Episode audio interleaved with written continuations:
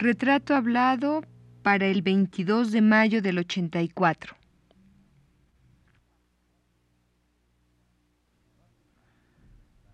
Radio UNAM presenta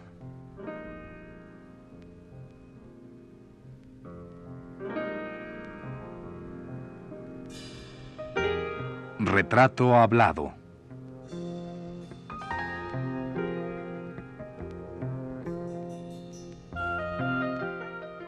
Félix Pita Rodríguez. Un reportaje a cargo de Elvira García.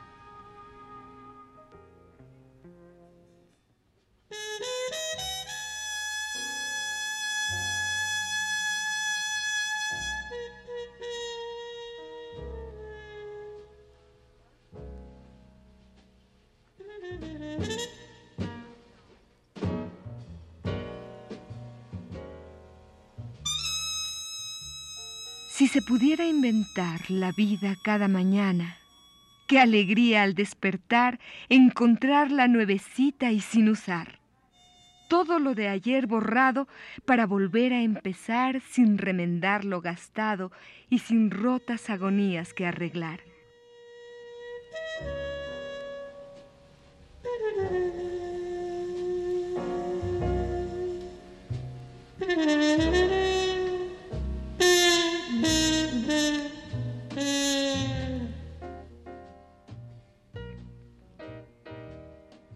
Si se pudiera inventar la vida, si se pudiera cada mañana empezar.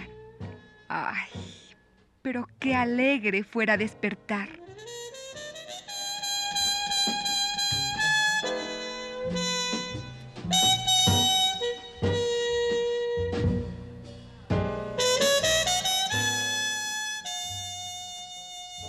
Bien está el encanecer cuando encanece el cabello a la par del corazón. Lo malo es envejecer por fuera, mientras que adentro sigue cantando contento el ruiseñor del querer.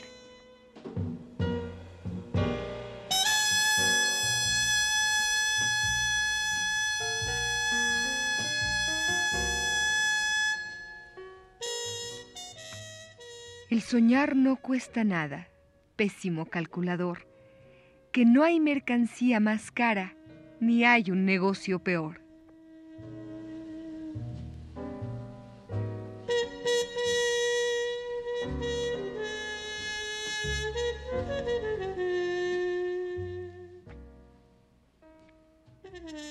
Estos que acaba usted de escuchar son fragmentos de las cantigas de melancolía, escritas por el poeta y cuentista cubano Félix Pita Rodríguez, de quien estamos haciendo un retrato hablado.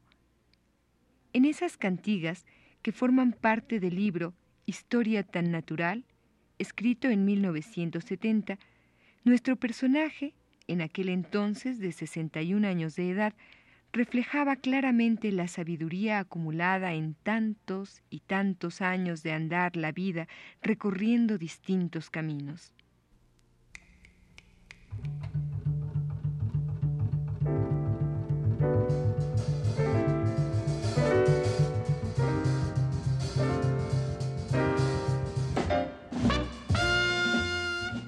Las cantigas, así como la mayor parte de sus poemas de los años 60, muestran al hombre que ha vivido intensamente los conflictos del mundo y los cambios políticos y sociales de su patria y de América Latina.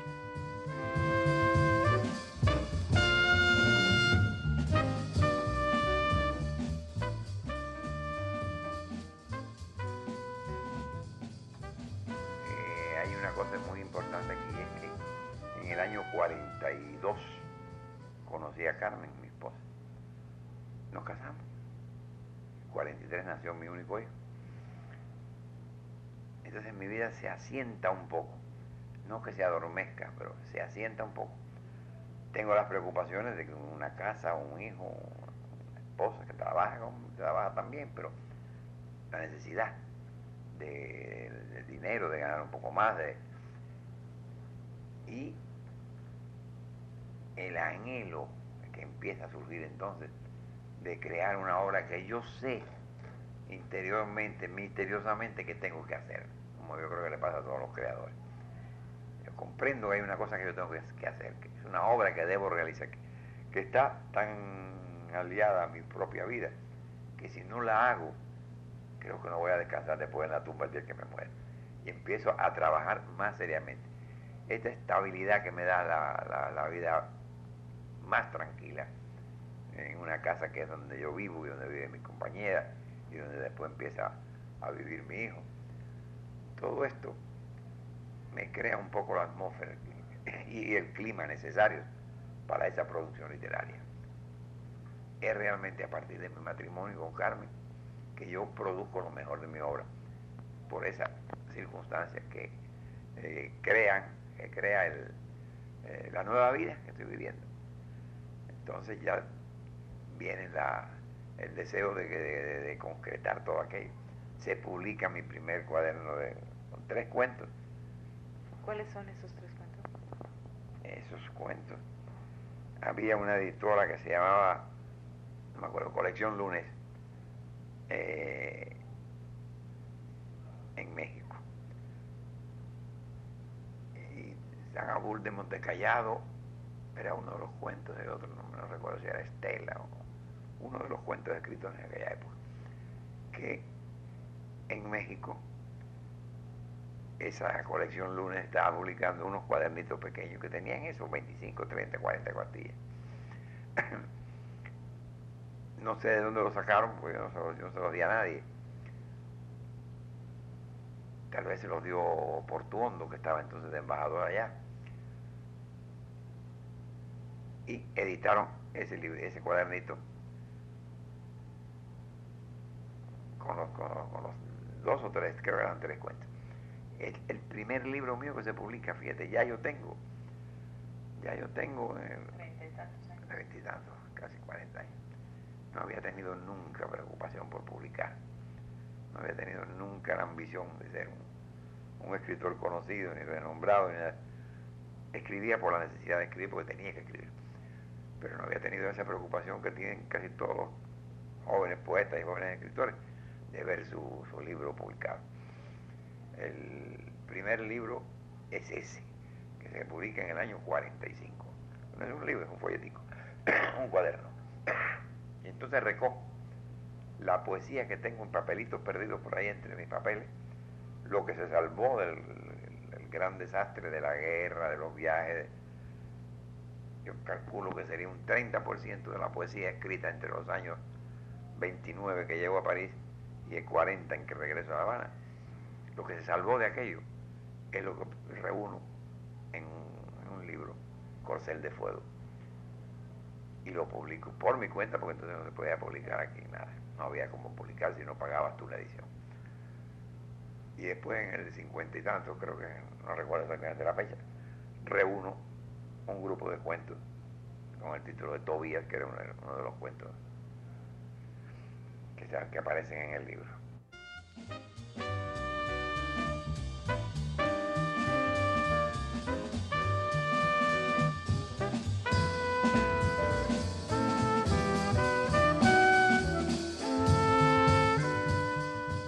De la obra literaria de Félix Pita Rodríguez, Aimé González Bolaños, autora del prólogo a sus obras completas, dice, constituye un momento altamente significativo en el desarrollo de las letras nacionales. En ella se destacan los logros estilísticos, su lengua literaria depurada.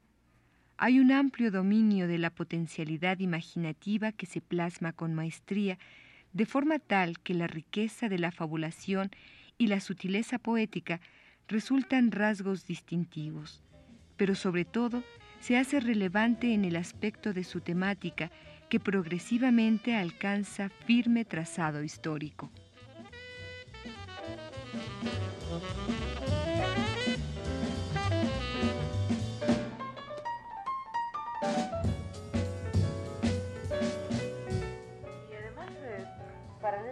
Usted con este espíritu de Marco Polo vuelve a viajar.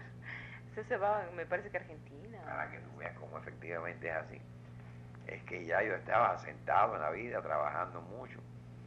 escribiendo bastante, pero llegó un momento en que ya tenía que irme a algún lugar.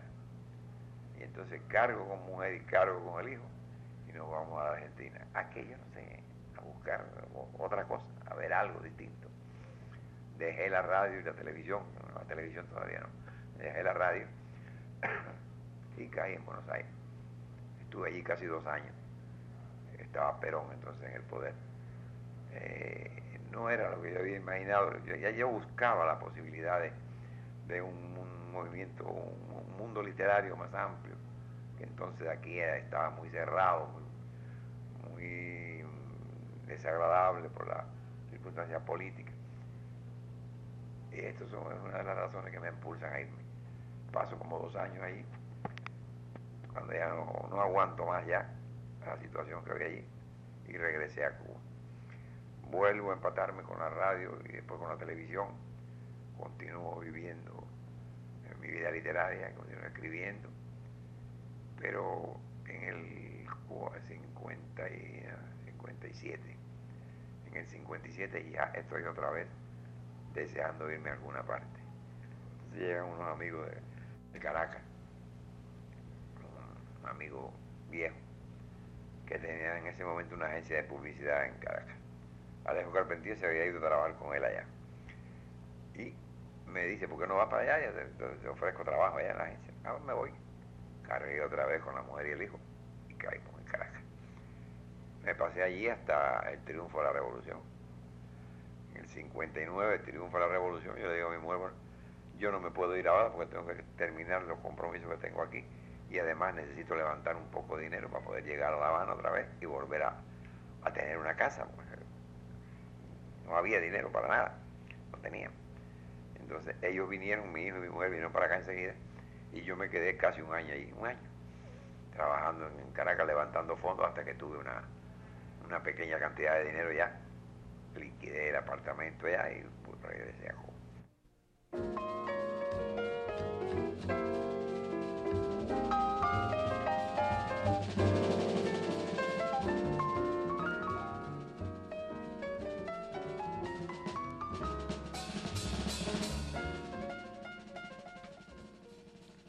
De Félix Pita podríamos leerle a usted gran cantidad de poemas y narraciones. Sin embargo, el tiempo no nos permite sino seleccionar algunos de sus textos más cristalinos y reveladores del poeta y del ser humano llamado Félix Pita Rodríguez.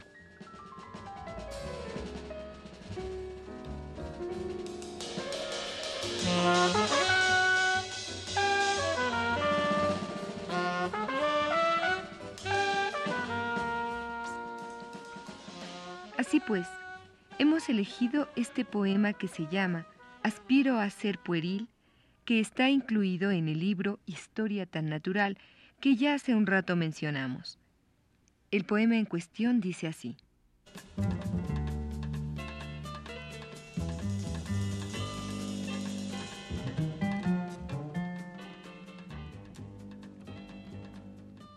Aspiro a ser pueril, flor de naranja, menta inverosímil, en esa angustia espero y me debato. Agonizo queriendo no tener ni sombrero ni esperanza.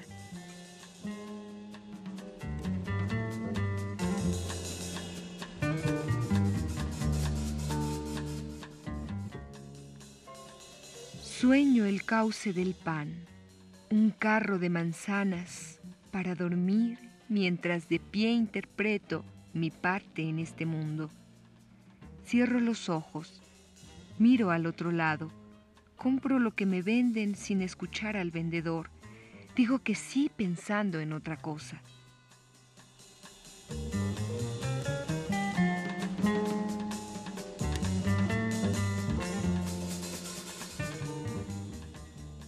A veces, frente al agua, a una muchacha, al sol bajo las ramas, me digo convincente que es así.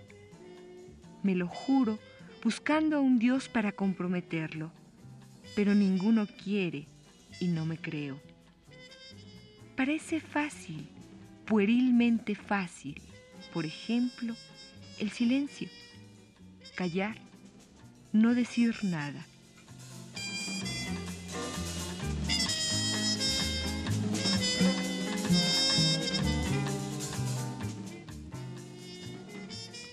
Se habla de transparencias, de alegrías, de sutiles zozobras, de la muerte. Y yo digo que no. Miro para otro lado. Justifico el silencio. Aspiro a ser pueril. Me comprometo con el callado, el taciturno y pálido jinete del corcel mensajero.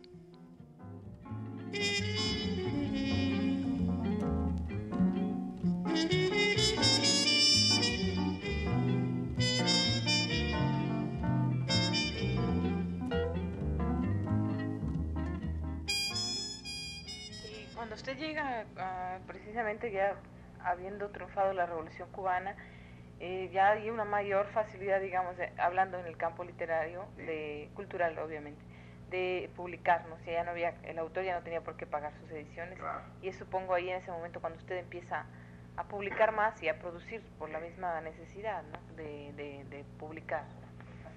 Mira, en primer lugar, la poesía estaba abandonada por mí hacía como dos años. no escribía poesía. Se había seguido escribiendo cuentos, trabajando allá en Caracas. Y cosas para radio también se hacía allá. Pero al llegar a La Habana, a principios de 1960, el encuentro con la revolución, que ya, tiene un año de vida, es tan poderoso que despierta eh, la fuerza creadora poética de nuevo y en tres o cuatro meses me escribo los poemas que integran el libro Las Crónicas, poesía bajo consigna. Entonces es la revolución la que me revuelve por dentro y me saca la poesía de nuevo.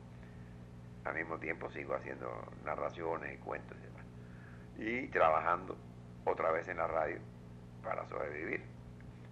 Entonces, el cambio es tan brutal en lo que se refiere a ediciones y a posibilidades, es tan enorme, tan gigantesco, el que no lo conoce no puede imaginarse que se produzca una cosa tan extraordinaria.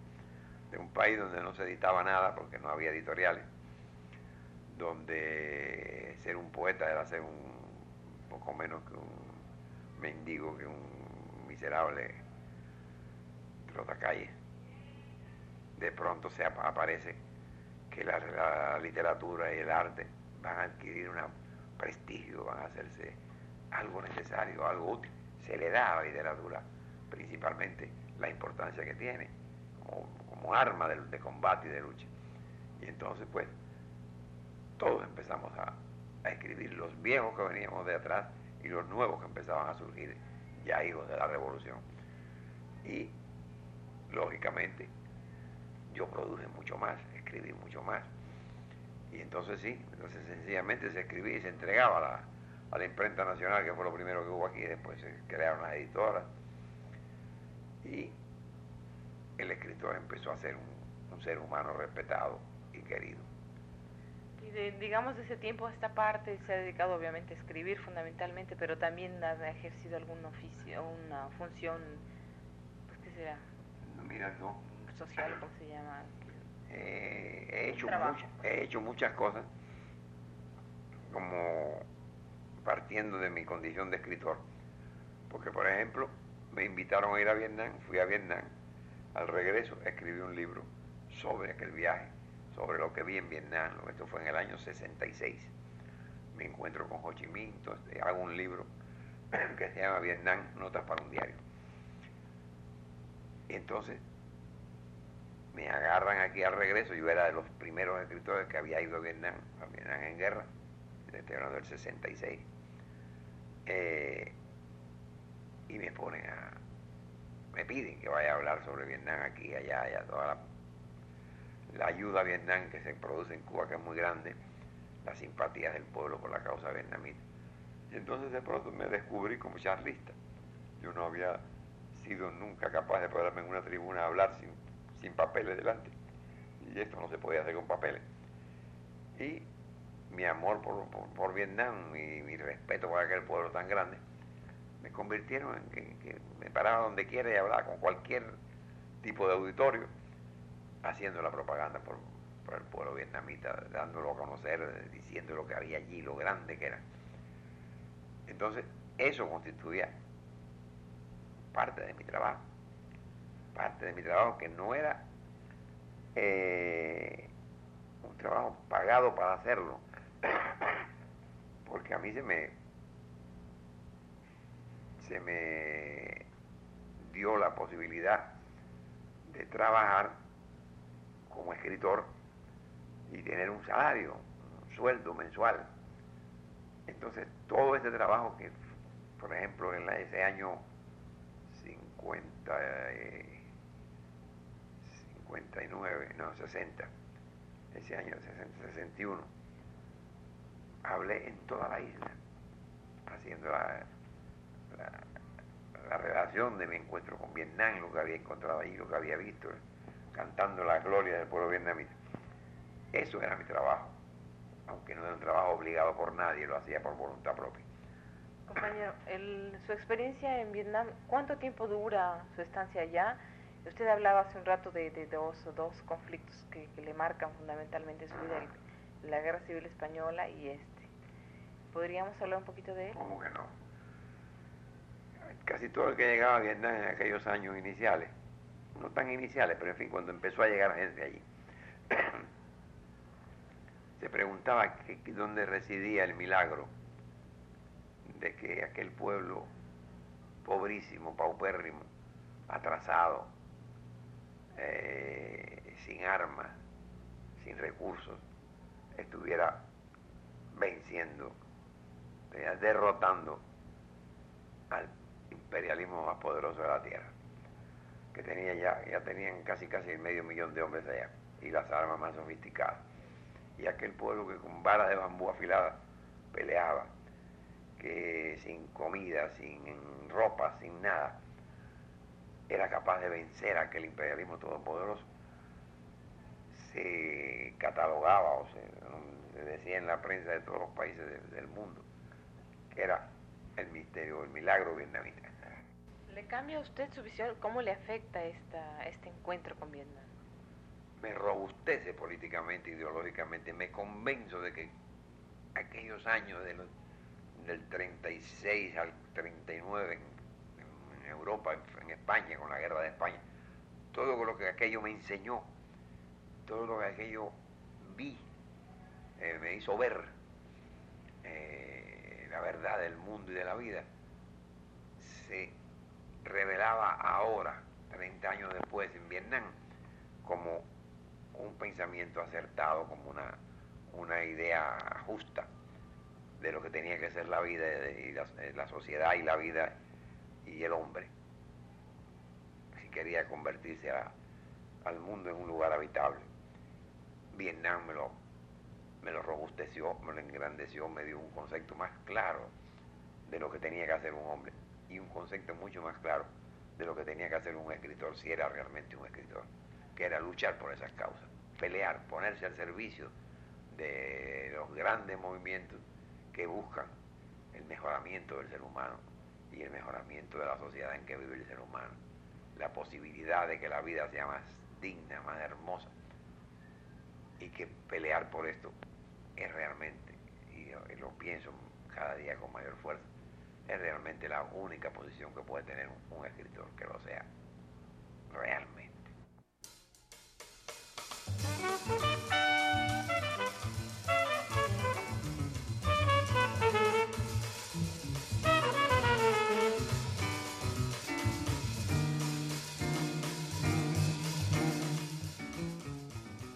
Esta fue la cuarta parte de la serie dedicada al escritor cubano Félix Pita Rodríguez.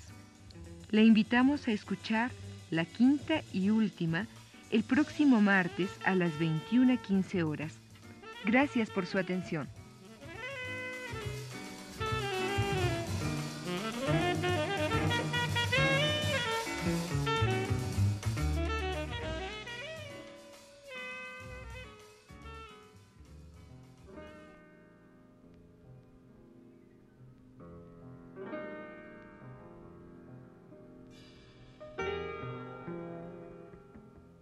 Radio UNAM presentó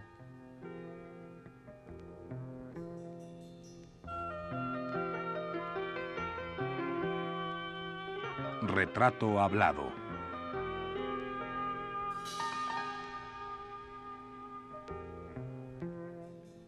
Félix Pita Rodríguez.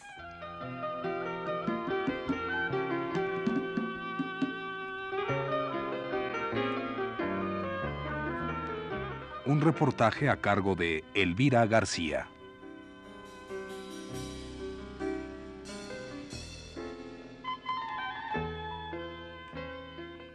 Realización técnica de Pedro Bermúdez y José Luis Aguilar. Lectura de Carlota Villagrán. Una producción de Radio UNAM realizada por Georgina Suárez.